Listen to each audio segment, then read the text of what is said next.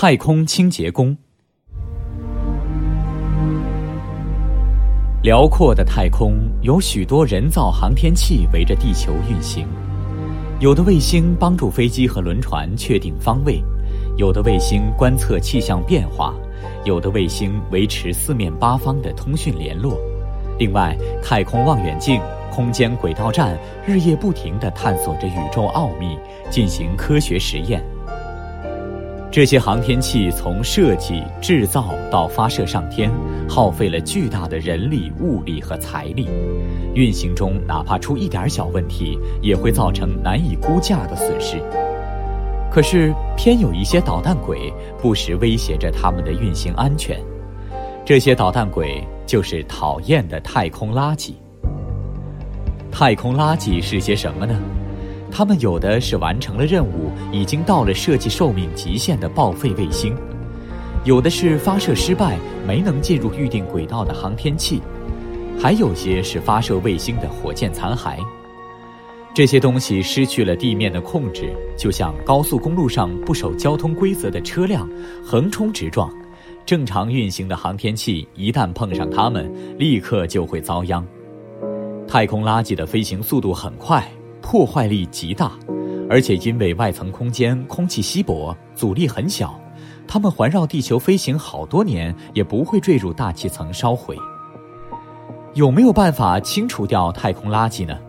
英国科学家研制出一种专门用来清除太空垃圾的人造卫星。这就是我们所说的太空清洁工，它可以帮助解决太空垃圾这个令人头痛的问题。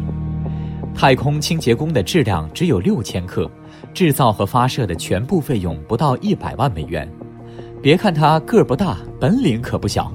它装有四台摄像机，能够搜索上下左右前后的情况。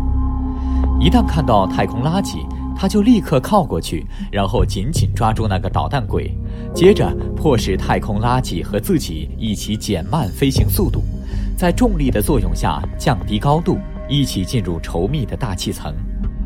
这时，剧烈的空气摩擦产生的高温就会将它们一同烧毁。从地面上看，就像天空坠落的流星一样。假如垃圾的体积太大，来不及在大气中完全烧毁。清洁工还能控制坠落时间，让它的残骸掉到沙漠或海洋中，既不会威胁空中的航天器，也不会给地上的人们带来麻烦。有了太空清洁工，外层空间会干净许多，航天器的运行也安全多了。现在的做法还只能让清洁工和太空垃圾同归于尽。虽然造价不算太贵，但是清理一件垃圾就得牺牲一个清洁工，还是不合算。科学家们下一步的目标是研制更高级的太空清洁工，使它能够消灭掉一个太空垃圾以后，再去寻找别的垃圾，多次完成清理工作。